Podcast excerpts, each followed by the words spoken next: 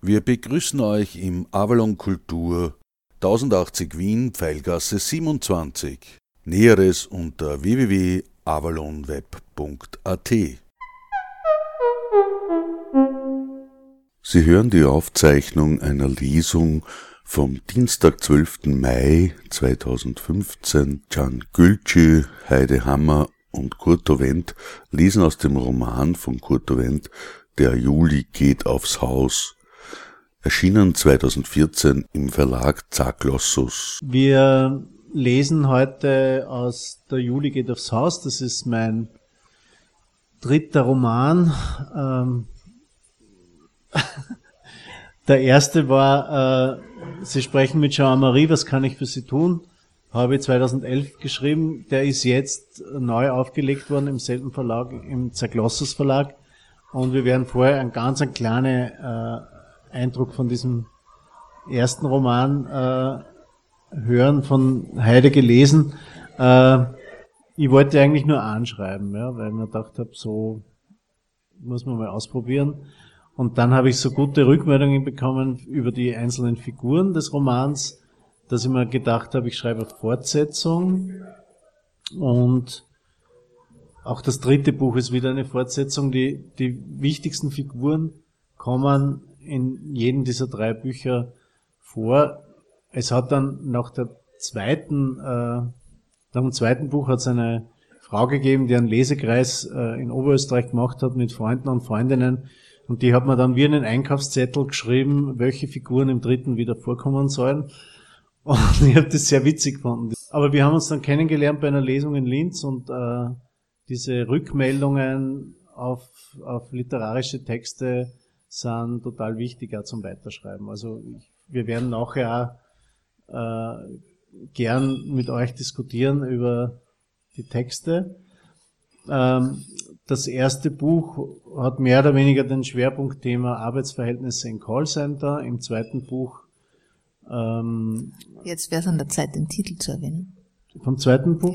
Ja. ja, im zweiten Buch, das heißt, ich rannte aus Zitronen ich habe auch eins da, da äh, gibt's, das ist so ein Mobbingfall bei den Wiener Linien, wo ein schwuler Straßenbahnfahrer ähm, aus seinem Job gedrängt worden ist. Und beim dritten Thema Miete, äh, die Mieten steigen immer mehr, es gibt immer mehr Zwangsräumungen und ich habe mir eine fiktive Mietboykottbewegung in Wien äh, überlegt, wie das sein könnte und ähm, habe recherchiert in Spanien, Italien, Deutschland und das mit meinen Fantasien gemixt und äh, der Juli geht aufs Haus ist Drohung und Losung zugleich von dieser Bewegung.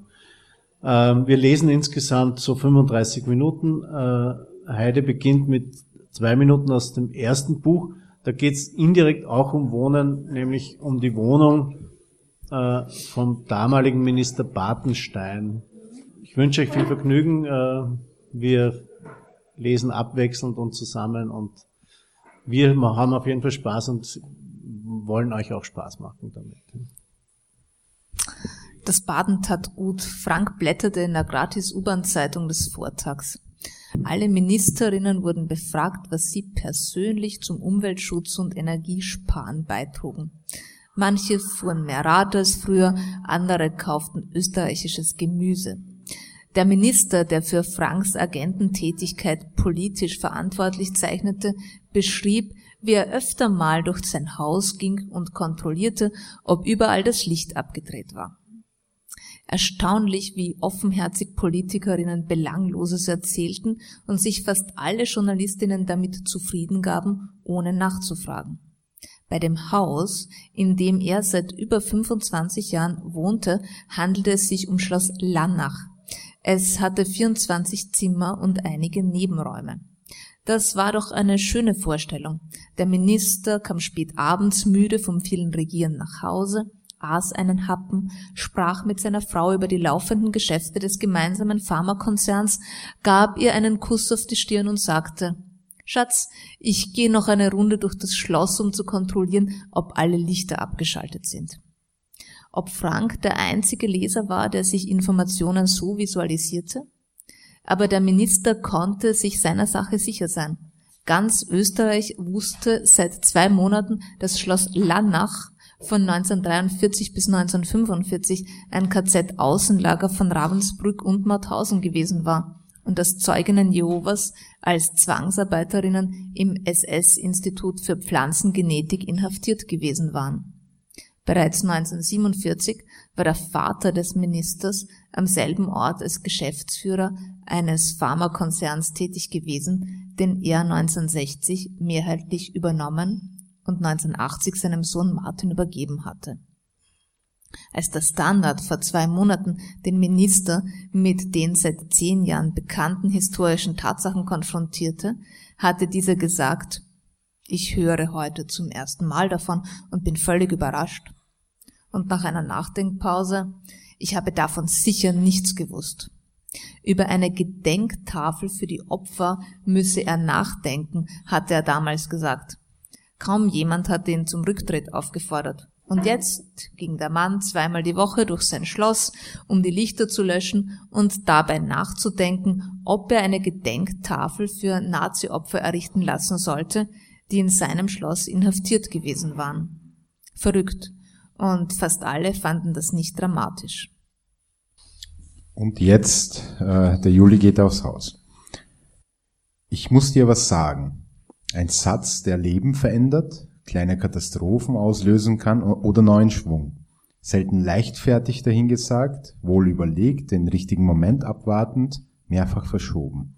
Doch ist die Reaktion nie vorhersehbar. Hunderte Male hatte Harald schon überlegt, Johanna seine eigentliche Identität offenzulegen.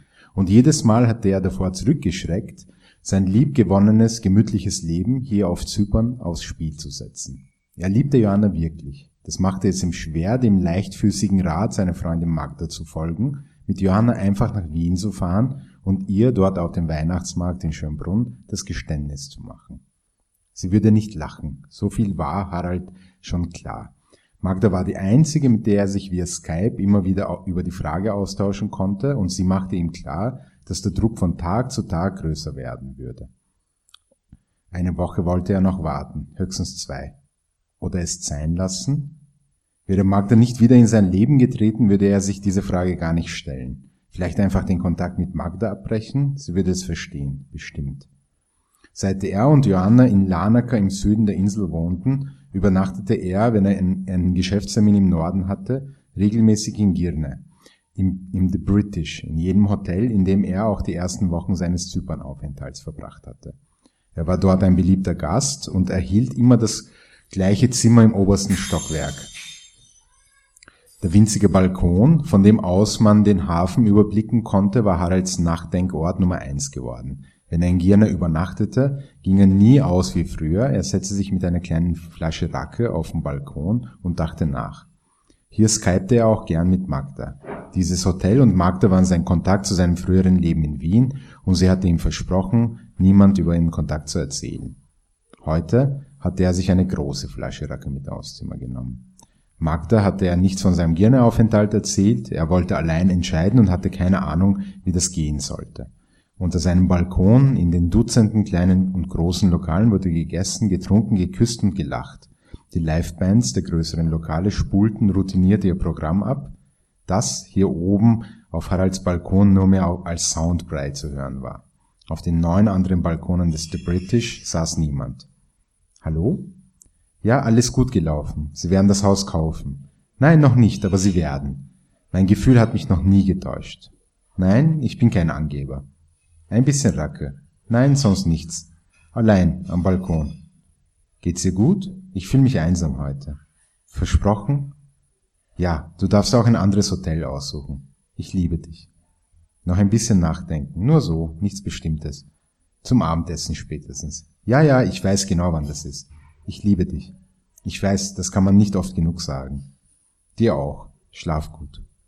Harald war, es am liebsten, wenn große Entscheidungen von anderen getroffen wurden, um sich dann spontan dazu positionieren zu können.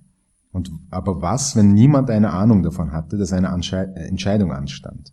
Er konnte einfach ein Skype-Protokoll mit Magda zufällig offen lassen, damit Johanna es las. Und dann ein dummer Gedanke. Nein, er musste ja alles sagen oder nichts, und zwar bald.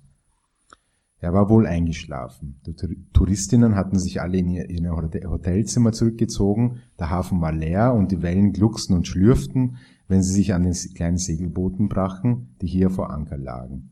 Wach geworden war er wohl durch das Bellen eines kleinen Hundes, der zwei schwer betrunkene britische Touristen zum Weitergehen bewegen wollte. Er könnte jetzt einfach zu ihnen runtergehen und ihnen die einfache Frage stellen, should I or should I not? Und sie könnten ihm völlig unvoreingenommen und ohne Entscheidungsdruck mit Yes oder No antworten, was aber, wenn sie unterschiedliche Antworten gaben? Harald nahm noch den letzten Schluck aus der Flasche und ging dann zu Bett. Auf Träume hielt er nicht viel, also musste die Entscheidung wohl am, nächsten Morgen fallen. Er hatte sich für 10 Uhr einen Weckruf bestellt, den er offensichtlich überhört hatte. Es war schon äh, nach halb elf, als der Portier ihn durch lautes Klopfen an die Zimmertür aus dem Schlaf rief. Harald sprang unter die Dusche, sein Termin mit den Kundinnen und dem Notar war für 11 Uhr in der Hotellobby vereinbart. Er rasierte sich gründlich und schlüpfte in seinen Businessanzug, in dem er sich immer etwas verkleidet fühlte, warf noch einen kurzen Blick in den Spiegel und fand gar nicht übel, was er da sah. Die Frühstückszeit war eigentlich schon vorbei, er konnte aber den Kellner noch überreden, ihm eine Portion Ham and Eggs und einen Kaffee mit Milch in einem separaten Kännchen zu bringen. Er wollte Johanna noch anrufen und ihr sagen, dass sie ihm für den Abschluss des Geschäfts die Daumen halten sollte und dass er sie liebe, fand aber sein Handy nicht und lief die Treppen hoch in sein Zimmer, wo es wohl im Nachtkästchen liegen geblieben war, der Ort, an dem er es für gewöhnlich zu verstauen pflegte. Die Anstrengung ließ den Racker wieder in seinen Adern zirkulieren und es, es schwindelte ihm, als er das Zimmer betrat, in dem das Zimmermädchen schon das Bett machte.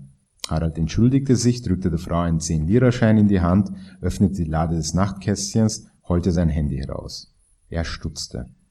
Auf dem Boden der Lade des Nachtkästchens war deutlich ein F in das weiche Holz geritzt. Hatte er das vor dem Schlafengehen noch gemacht? Oder ein anderer Gast? Er ging in das Badezimmer und nahm einen Schluck Wasser. Das Zimmermädchen fragte ihn, ob alles in Ordnung sei, ob sie später wiederkommen solle. Harald lächelte sie an, versicherte ihr, dass alles bestens und er froh sei, sein Handy wieder zu haben. Er ging nochmal zum Nachtkästchen, betrachtete einige Momente lang noch das geritzte F, schloss dann die Lade, ging wieder nach unten, wo das Frühstück bereits auf dem Tisch stand. Es war zehn vor elf und die Kundinnen würden jeden Moment erscheinen. Harald schrieb noch schnell ein SMS an Johanna. Ich muss dir was sagen. Und ich liebe dich. Dann schaltete er das Handy ab. Sind wir wieder gut, Frau Nachbarin? Du Dummkopf, komm rein. Ich bin mit René und ihrer Oma verabredet. Ich wollte dich nur fragen, wo ich hier leckeren Kuchen kriege am Sonntagnachmittag. Hier im dritten ist es echt schwierig, aber ums Eck der neuen Wohnung von René ist das Fett und Zucker, ein süßes Projekt. Lissy und ich haben dort immer unsere besten Ideen ausgeheckt. Dann nimmst du einfach von jeder Sorte ein Stück und der Nachmittag ist gesichert.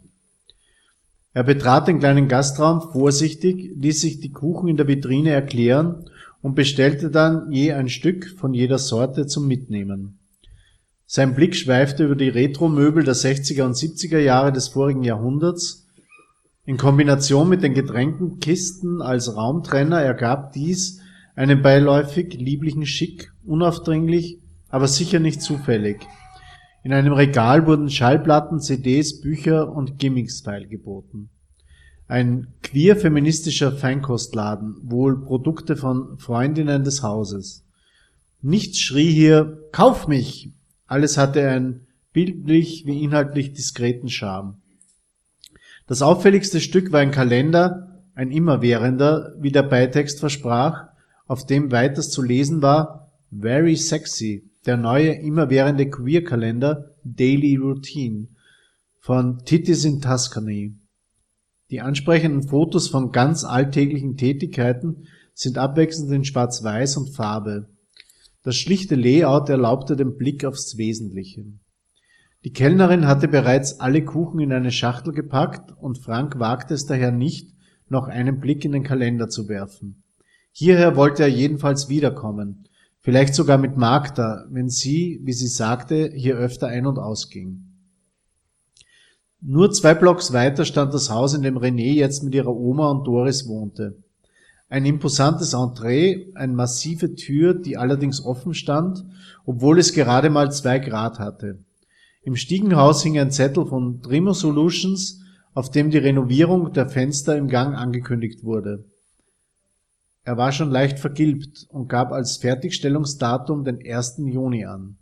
Daneben klebte der amtliche Aushang zur bevorstehenden Volksbefragung über eine gesetzliche Obergrenze von Mieten. Nur drei Wahlberechtigte waren für dieses Haus eingetragen. Renés Oma in einer Wohnung, einen Stock tiefer, noch zwei Männer. Der Rest der Wohnungen stand leer. Deren Eingangstüren waren teilweise geöffnet und aus einer Wohnung im ersten Stock drang penetranter Uringeruch.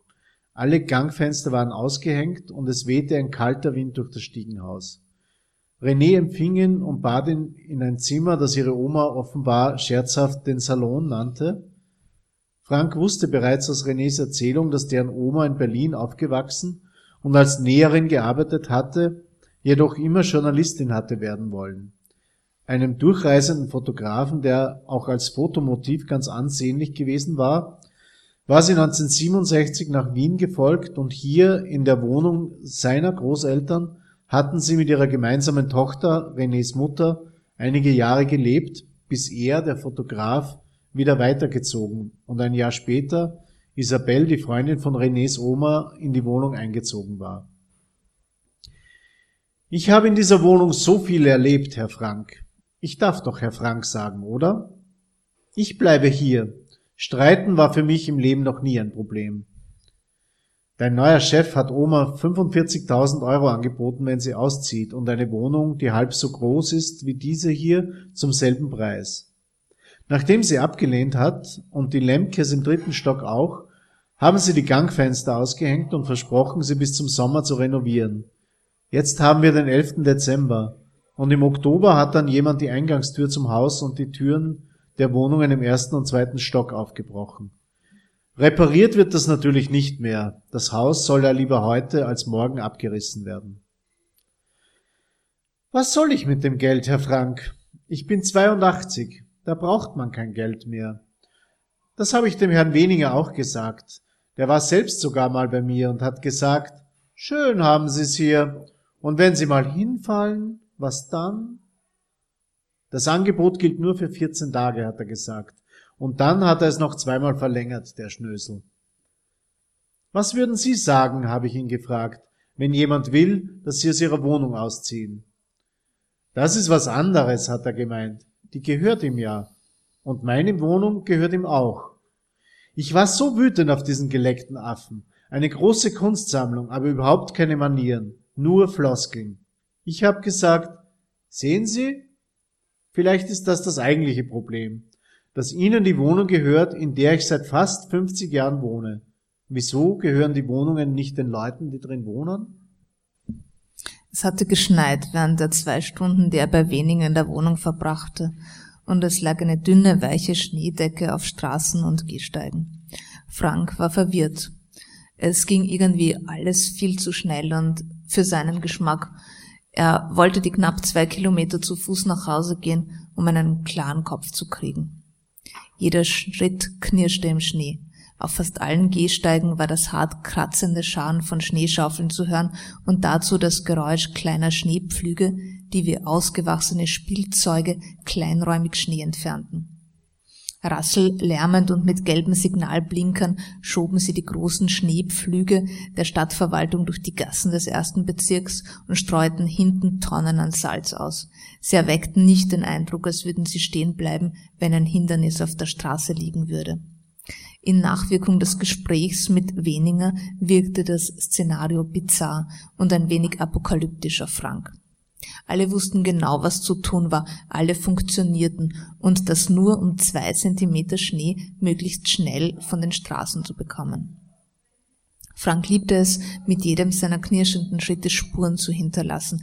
Er suchte sich extra Wege, auf denen die Schneedecke noch unberührt war, und er wusste genau, dass keine seiner Spuren am nächsten Tag, wenn alle zur Arbeit gingen, noch zu sehen sein würde. Trotzdem sollte er den Job bei weniger hinschmeißen, ihm ins Gewissen reden und erzählen, dass er Renés Oma kannte und niemals zulassen werde, dass sie ausgemietet würde, weniger vielleicht subtil drohen. Frank war kein Held und das wusste er selbst am besten. Er könnte sich einfach arbeitslos melden und still verhalten wie früher. Was, wenn er gar nicht nach Wien zurückgekommen wäre? Die Dinge hätten auch dann ihren Lauf genommen.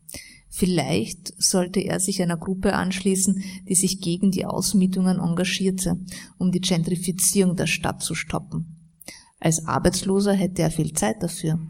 Aber gab es eine solche Gruppe in Wien überhaupt? In Zypern war er zwei Jahre lang Makler gewesen, hatte Grundstücke, Häuser und Wohnungen gekauft und verkauft. Es war ein einfaches Geschäft, das mit Charme und Fachkenntnis ohne größere Emotionen abzuwickeln war. In Wien war er gerade mal drei Wochen lang Makler und von seiner ersten Aufgabe bereits völlig überfordert. Cesenia, einem Vorort von Madrid, ist es gestern nach einer Demonstration zu einer außergewöhnlichen Aktion gekommen.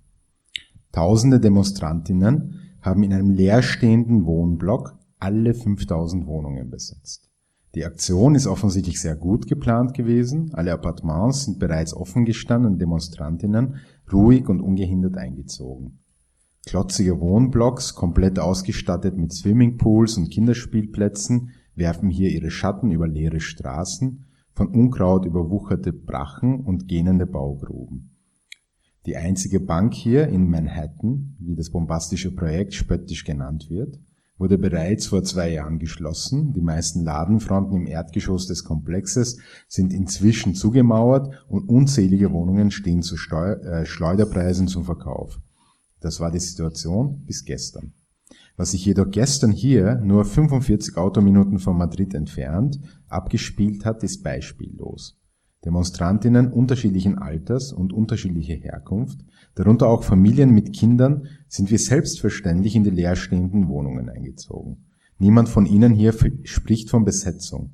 Auf einer improvisierten Pressekonferenz sagte eine der neuen Bewohnerinnen, ein arbeitsloser Lehrer, dass der Einzug der Demonstrantinnen auch der Stadt und der Region zugutekomme und weiter, dass nur etwa die Hälfte der 5000 Wohnungen von den Demonstrationsteilnehmerinnen benötigt würde. Er selbst sei mit seiner Familie nach einer Zwangsräumung aus seiner Wohnung delogiert worden, nachdem er und seine Frau aufgrund der Arbeitslosigkeit ihren Kredit nicht mehr zurückzahlen haben können. Die Familie sei jetzt hier in Sesenia in eine etwa gleich große Wohnung eingezogen und hoffe, dass sie auch hier bleiben könne. Abschließend meinte er, dass auch die restlichen leerstehenden Wohnungen genutzt werden sollten und rief andere Spanierinnen auf, ihrem Beispiel zu folgen. Wer hinter der Aktion steht, ist offen. Ein Regierungssprecher vermutet laut einer Erklärung linke Kreise, ohne jedoch Details nennen, äh, zu nennen. Der Bürgermeister von Cesene hat die Aktion begrüßt und erklärt, er wolle nicht länger Verwalter einer Ge Geisterstadt sein. Er hat jedoch auch betont, dass nun rasch klare und nachvollziehbare Eigentumsverhältnisse hergestellt werden müssen. Die Polizei hat sich bei der Aktion auffällig im Hintergrund gehalten. In Spanien hat sich die Wohnsituation bereits seit mehreren Jahren zugespitzt. Über 750.000 Zwangsräumungen gab es allein in den letzten sechs Jahren und die Schlosserinnengewerkschaft hat sich vor einem Jahr bereits einen Monat lang geweigert, sich an Zwangsräumungen zu beteiligen. Dementsprechend steht auch die Frage im Raum, ob Schlosserinnen an der Aktion beteiligt waren und die Wohnungen für die Demonstrantinnen geöffnet haben. In der Zwischenzeit kursieren auf Facebook bereits hunderte Fotos von Neosesenias, wie sie sich häuslich einrichten und Balkonpflanzen eintopfen oder ihre, ihre Wäsche waschen. Auf ihren Transparenten ist zu lesen, e egal wem dieses Haus gehört, wir wohnen hier oder nur eine bewohnte Wohnung ist eine gute Wohnung. Eine Facebook-Gruppe namens Auf nach Sesenia wurde bereits eingerichtet und bietet eine Mitfahrbörse mit dem Aufruf an Menschen aus allen Teilen Spaniens, die restlichen Wohnungen zu beziehen und die Demonstrantinnen bei der Verteidigung ihrer Appartements zu unterstützen.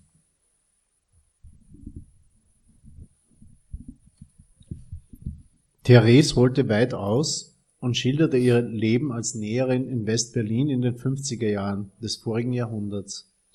Zweimal hatte sie ihre Arbeitsstätte verloren, weil die Chefs sie für eine Aufwieglerin hielten. Sie organisierte Lesekreise für Arbeiterinnen, in denen sie Texte von Clara Zetkin, Rosa Luxemburg, Alexandra Kollontai und Emma Goldberg lasen.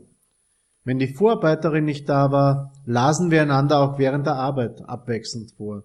Fünf arbeiteten und die sechste las vor. Alle 15 Minuten wechselten wir uns ab. Ohne Sozialismus keine Befreiung der Frau. Ohne Befreiung der Frau kein Sozialismus. Therese schmunzelte. Es war alles so einfach damals, zumindest theoretisch. Aus der Zeit gibt es leider keine Fotos. Da kannte ich Reinhard noch nicht. Ich wusste gerne, was aus meinen Kolleginnen geworden ist. Näherin zu werden war nie ein Wunsch von mir. Ich wollte immer Journalistin sein und über das Leben von Näherinnen schreiben, um es dadurch vielleicht ein Stück zu verbessern. Dann schickte mir das Schicksal Reinhard vorbei. Er war ein dandyhafter Fotojournalist, mit dem ich mich in einer Bar fürchterlich über Haupt- und Nebenwiderspruch zerstritten habe. Wir haben viel getrunken und nachher miteinander geschlafen. Ich habe in meinem Leben sehr selten mit Männern geschlafen und mit Reinhard in all den Jahren auch nur vier oder fünf Mal. Er war ein feiner Kerl, auch wenn er von der Theorie nicht viel begriffen hatte. Reinhard war mein Fenster zur Welt, ein Fotojournalist aus Wien mit guten Kontakten zu Tageszeitungen und Magazinen. Als ich ihm geschrieben habe, dass ich schwanger bin, hat er keinen Moment gezögert, mich nach Wien einzuladen und zu heiraten. Er hat mich auch nicht mehr geliebt als ich ihn, und er hat gewusst, dass ich die meiste Zeit meines Lebens lesbisch gelebt hatte. Aber er hat keinen Moment gezögert, Verantwortung für sein Kind zu übernehmen. Das hat mir wirklich imponiert. Sie zeigte Frank Schnappschüsse von ihren ersten Begegnungen mit Reinhard in Berlin, in Bars vor dem Brandenburger Tor, Schuhe kaufen im KDW und dann Fotos mit Miriam als Baby in derselben Wohnung, in der sie jetzt, 50 Jahre später, orangen Nusslikör tranken. Die Fotos zeigten kein verliebtes Paar, das war offensichtlich, aber Menschen, die miteinander lachen und sich in den wesentlichen Fragen aufeinander verlassen konnten. Reinhard hat mir ein Volontariat bei der Arbeiterzeitung verschafft.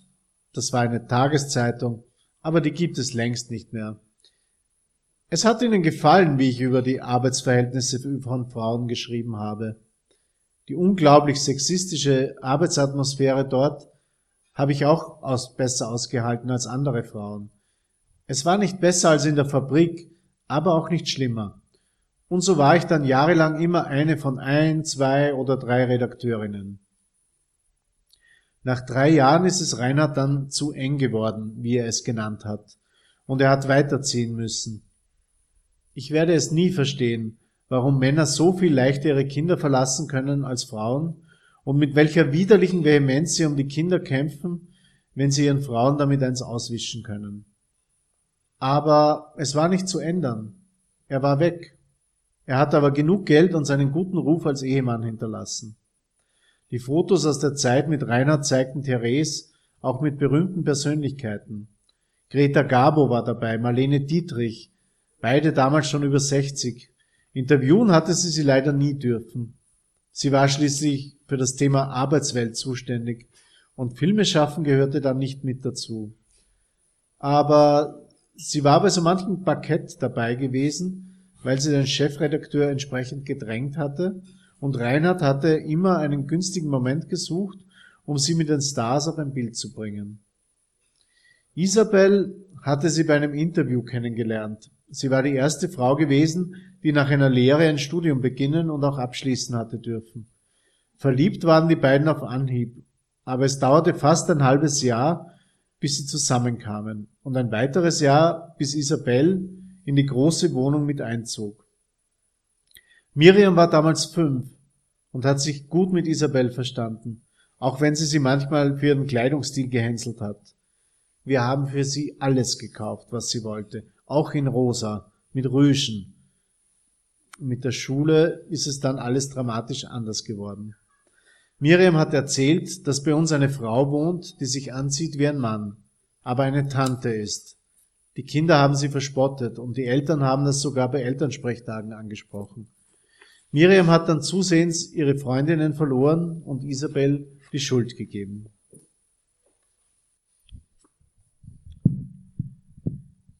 Es war schon nach Mitternacht, als Magda schließlich den Champagnerkorken knallen ließ. Auf Ronny, jetzt erzähl mal, wie geht es dir da drüben? Ronny war viel gesprächiger geworden, als er es früher gewesen war. Ich wollte mich ja zwischen High Ashbury und Silicon Valley niederlassen und genau dazwischen liegt Redwood City, eine kleine Stadt, die Sitz von Electronic Arts ist, dem zweitgrößten Computerspielhersteller der Welt mit einem Jahresumsatz von drei Milliarden Dollar. Die Bars dort sind voll von Freaks, die ganz aufgeregt ihre neuesten Konzepte präsentieren wollen. Das war irgendwie ganz lustig, aber fast niemand hat über sich selbst gesprochen, alle nur über Projekte.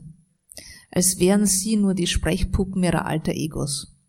Und wenn ich dann in einem Gespräch erwähnte, dass ich keine Pläne und auch keine Kontakte habe, konnte es schon mal passieren, dass sich jemand buchstäblich mitten im Satz abgewandt hat.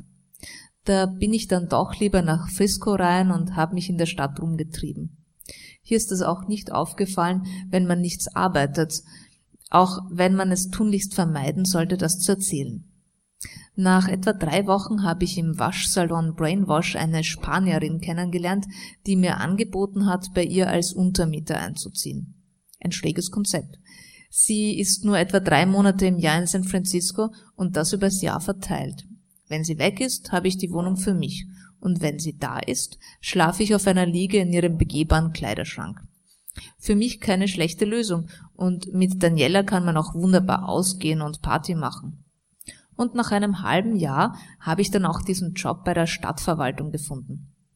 Seither programmiere ich Streckenführungen und Dienstpläne für den öffentlichen Verkehr. Wenn man da ausgewählt wird, gibt es als letzte Hürde immer noch ein Gespräch mit dem Bürgermeister Ed Lee. Ein Bewerbungsgespräch mit dem Bürgermeister? Abgefahren. Stellt euch vor, mit dem Häupl.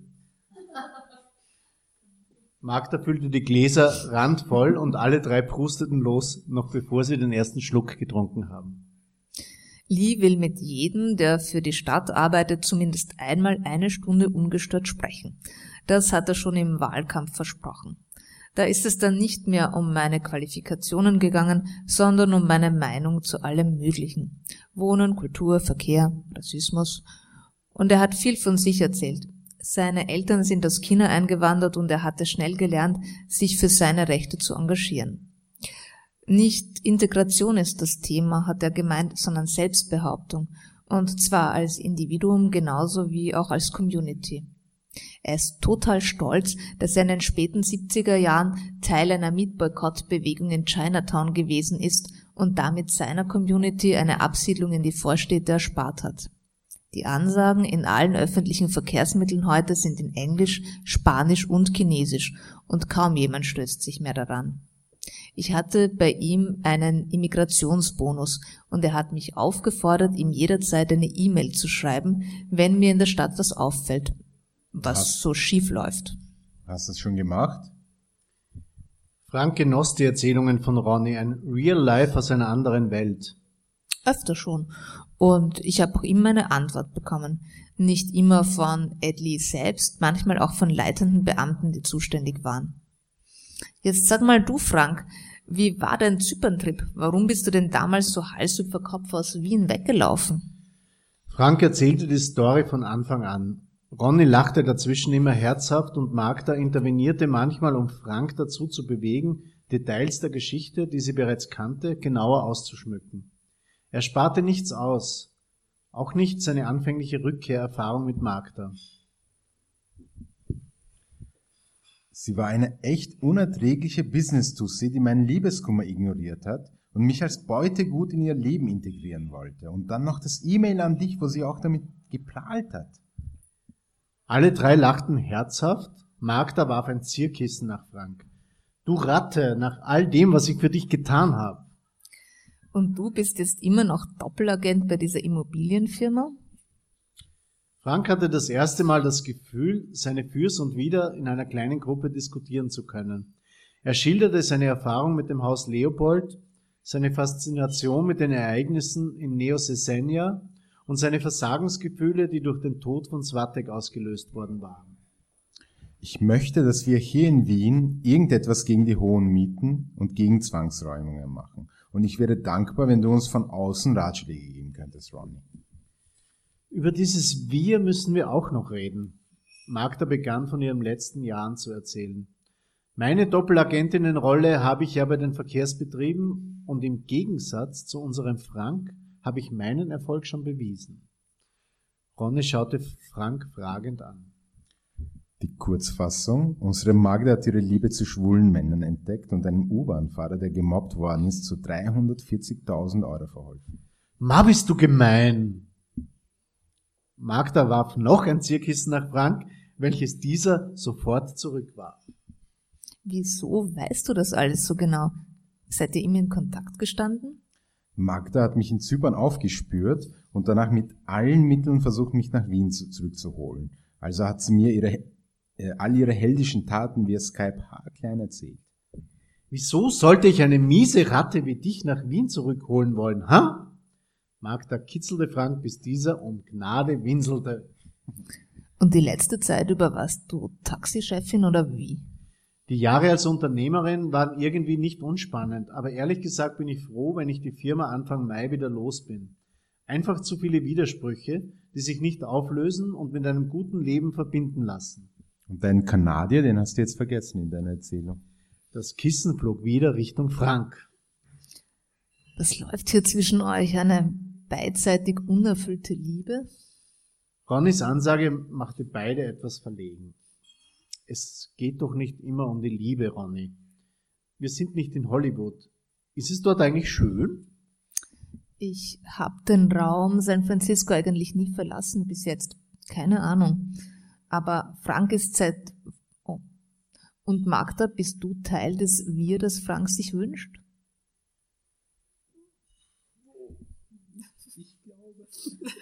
Ich glaube ja. Ich glaube ja. Auch wenn ich null Ahnung davon habe, was wir machen können. Aber Frank ist schon seit Wochen mit nichts anderem beschäftigt. Dem wird schon was einfallen. Das Kissen war wieder bei Magda. Hast du eigentlich nur eine einzige Flasche Champagner eingekühlt, Frau Nachbarin, oder kommt da noch mehr? Magda ging zum Kühlschrank und brachte triumphierend eine zweite Flasche. Bilde dir ja nicht ein, dass ich für dich noch eine aufmachen würde. Aber für Ronny Bär habe ich vorgesorgt. Das ist auch nicht die letzte, die ich habe. Und weil wir keine Unmenschen sind, darfst du mit uns mittrinken. Sie kniff Frank in die rechte Wange und schenkte alle drei Gläser voll. Also Ronny, was könnten wir tun? Ronny lachte. Nur weil ich in den USA lebe, bin ich noch lange kein Spin-Doktor. Es ist also richtig, dass es abgesehen von kleinen Gruppen und einem kommunistischen Bezirksrat keinerlei Bewegung gibt, und dass die Mieten sehr schnell steigen und immer mehr Leute Gefahr laufen, ihre Wohnung zu verlieren? Ganz, Ganz genau. Dann gibt's nur die Möglichkeit, ein virtuelles Potemkinsches Dorf aufzubauen. Eine Scheinbewegung, an die sowohl die Politiker als auch die Menschen glauben, die mitmachen sollen. An was denkst du, Ronny Bär? Komm, trink noch, das scheint zu helfen. Zuerst braucht ihr eine professionelle Website, die eine sehr seriöse Beschreibung des Ist-Zustands liefert. Kurze, prägnante Texte, Zitate von Experten, denen die Leute vertrauen. Dann wenige und einfache Forderungen an die Politik, wie zum Beispiel gesetzliches Einfrieren aller Mieten für, sagen wir mal, drei Jahre und einen Sozialfonds für Leute, die von Zwangsräumungen bedroht sind. Ronny, wo hast du so denken gelernt? Ich bin begeistert. Die Medien waren sich uneins, ob sie den Schritt als mutig oder übermütig einschätzen sollten. Auffällig viele Menschen bekannten in Straßeninterviews, dass sie bei Wohngerecht dabei waren oder dabei sein würden. Am 30. Juni wurde Therese als Studiengast in die Zeit im Bild 2 eingeladen. Bereits am Nachmittag wurde fieberhaft über die Kleidung beraten. René, Doris und sie selbst entschieden dann, dass sie ein dunkles Hosenanzug und ein beiger Hut sein sollte. In zwei Femcapes fuhren sie gemeinsam zum ORF-Zentrum, während Therese und Trixie, die ihr als Medienberaterin ein bisschen zur Seite stand, in der Maske waren, ließen sich die anderen in der Kantine nieder, in der es zu dieser späten Stunde schon sehr still war. Frank und Magda gingen auf die Terrasse, es waren noch 15 Minuten bis zum Sendungsbeginn. Glaubst du, wird es klappen? Frank war müde und etwas skeptisch. Meinst du hier jetzt oder überhaupt? Am Fernsehauftritt zweifle ich nicht, aber es ist ja nicht wie bei einer Wahl, bei der ausgezählt wird und zwei Stunden später hat man ein Ergebnis. Wie erfahren wir, wer nicht einzahlt? Und werden die Leute nicht einfach doch einzahlen, wenn sie eine erste Mahnung erhalten? Du solltest wieder mal richtig ausschlafen, Frank. Wir stehen hier am Balkon des ORF, weil wir zehn Wochen lang alles richtig gemacht haben. Ob das die Leute auch so sehen, wird in den nächsten Tagen entschieden, indem sie eben einzahlen oder auch nicht. Und wenn sie fast alle einzahlen? Dann war die Zeit nicht reif für eine Aktion wie diese. Mir hat es jedenfalls Spaß gemacht, was ich nicht gedacht habe, bevor wir mit Ronny auf dieses neue Bier angestoßen haben. Und was machen wir, wenn alles aufgeht und niemand zahlt ein und die Regierung ignoriert es trotzdem? Wir haben nicht einmal einen Plan B für danach. Na Frank, so kenne ich dich gar nicht. Ich weiß auch nicht, ob wir dann einen zweiten Boykottmonat ausrufen oder uns etwas Neues einfallen lassen. Ich bin mir nicht mehr sicher wegen dieses Wir. Wir sind dieselben wie am Anfang und wir haben alle das Gesicht von Therese. Wir haben uns medienmarktmäßig perfekt selbst inszeniert und über 50.000 Leuten gefällt diese Inszenierung. Aber wie wird aus dem Papiertiger, selbst wenn er ein erfolgreicher Papiertiger ist, eine ernstzunehmende Bewegung? Magda streichelte die Finger von Franks rechter Hand und lächelte ihn an. Du bist so hungrig, Frank. Das ist okay, aber schling nicht alles auf einmal in dich hinein. Haben wir jetzt die Rollen getauscht, seit du dein Unternehmen verkauft hast? Magda lachte. Sag, Frank, wie wäre dein Plan B? Ich habe auch keine Ahnung, aber vielleicht allen zu sagen, dass wir eine Weltreise machen und andere vor den Vorhang treten sollen und die zweite Runde organisieren. Wir haben unseren Beitrag geleistet und wenden uns wieder anderen zu. Und wenn sich dann niemand meldet oder wenn uns die, die sich melden, gar nicht gefallen, Müssen wir dann unser Leben lang aussichtslos für eine bessere Weltsektion Wohnen kämpfen? Was ist los mit dir? Warum so melancholisch, Frank? Ich muss dir was sagen, aber besser morgen. Wir müssen rein, die Sendung beginnt. Ein kurzer Filmbeitrag zeigte Bewohnerinnen eines ganzen Hauses, die über die hohen Mieten und die undichten Fenster klagten. Wir werden am 1. Juli keine Miete überweisen, das steht fest, sagte ein Mann, der Verkäufer bei einer großen Handelskette war. Meine Frau und ich sind nicht von Räumung bedroht, jetzt zumindest noch nicht, aber die Mieten, die heute verlangt werden, sind ein Skandal. Alle Bewohnerinnen standen vor dem Haus, hielten ein Transparent mit der Aufschrift Der Juli geht aufs Haus vor sich und lächelten für das abschließende Gruppenbild in die Kamera. Frau Therese, Sie sind 82 und waren bis jetzt nicht politisch aktiv. Seit zwei Monaten sind Sie Sprecherin der Gruppe Wohngerecht. Warum machen Sie das? Seit 50 Jahren wohne ich in der gleichen Wohnung und seit 45 Jahren wollen mich die Hausbesitzer aus der Wohnung raushaben. Ich zahle eine gerechte Miete von 800 Euro für 200 Quadratmeter. Und das ist denen zu wenig. Meine Enkelin René, die bei mir wohnt, und ich haben Leute kennengelernt, die sich für gerechte Mieten einsetzen. Und wir haben beschlossen, dort mitzumachen. Ich will, dass wir in Ruhe gelassen werden und alle anderen Menschen auch weniger Miete zahlen. Ihre Forderung nach einem Einfrieren der Mieten wurde bereits abgelehnt. Jetzt rufen Sie zum Mietboykott im Juli auf. Wie viele der 50.000 Unterzeichnenden Ihrer Plattform glauben Sie, werden mitmachen, wenn es ernst wird? Alle. Ist das nicht eine Illusion? Glauben Sie, der Bundespräsident hätte uns empfangen und uns dringend geraten, alles abzublasen, wenn er nicht wüsste, dass es die Menschen ernst meinen mit ihrem Boykottvorhaben? Kritiker ihrer Aktion bemängeln, dass sie sich nicht bewusst sind, welches Chaos sie anrichten könnten und dass dadurch wieder die Schwächsten draufzahlen würden, weil sie ihre Wohnungen durch Kündigung verlieren könnten. Es gibt in Österreich hundertmal mehr MieterInnen als VermieterInnen. Trotzdem werden Mieterhöhungen nicht verhandelt, sondern einfach von der Minderheit verlautbart. Jetzt geben halt zum ersten Mal MieterInnen, also die große Mehrheit, den Ton an und sagen, dass sie eine Monatsmiete nicht bezahlen, weil sie schon zu viel bezahlt haben. Das ist nicht Chaos, sondern ausgleichende Stabilisierung. Frank Stronach hat mit 80 eine Partei gegründet. Wollen Sie auch in die österreichische Innenpolitik einsteigen? Ich will überhaupt nirgends einsteigen, Herr Wolf. Ich will nur, dass in Österreich das Wohnen gerechter wird. Frau Therese, Sie sind mit Ihrem Hut mittlerweile so etwas wie eine Kultfigur geworden. Denken Sie manchmal daran, dass Sie die Hoffnungen, die manche Leute in Sie setzen, nicht erfüllen könnten? Ich glaube, Sie irren sich, Herr Wolf.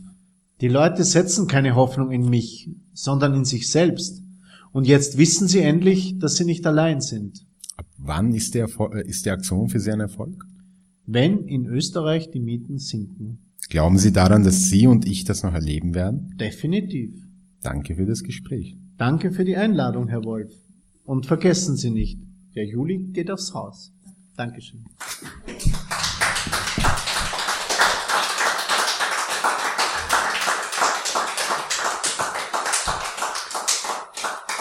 Ich habe vorher völlig schändlich vergessen, äh, meine Mitlesenden vorzustellen.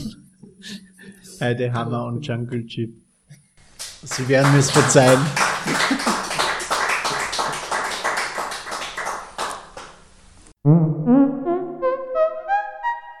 Wir begrüßen euch im Avalon Kultur 1080 Wien, Pfeilgasse 27. Näheres unter www.avalonweb.at.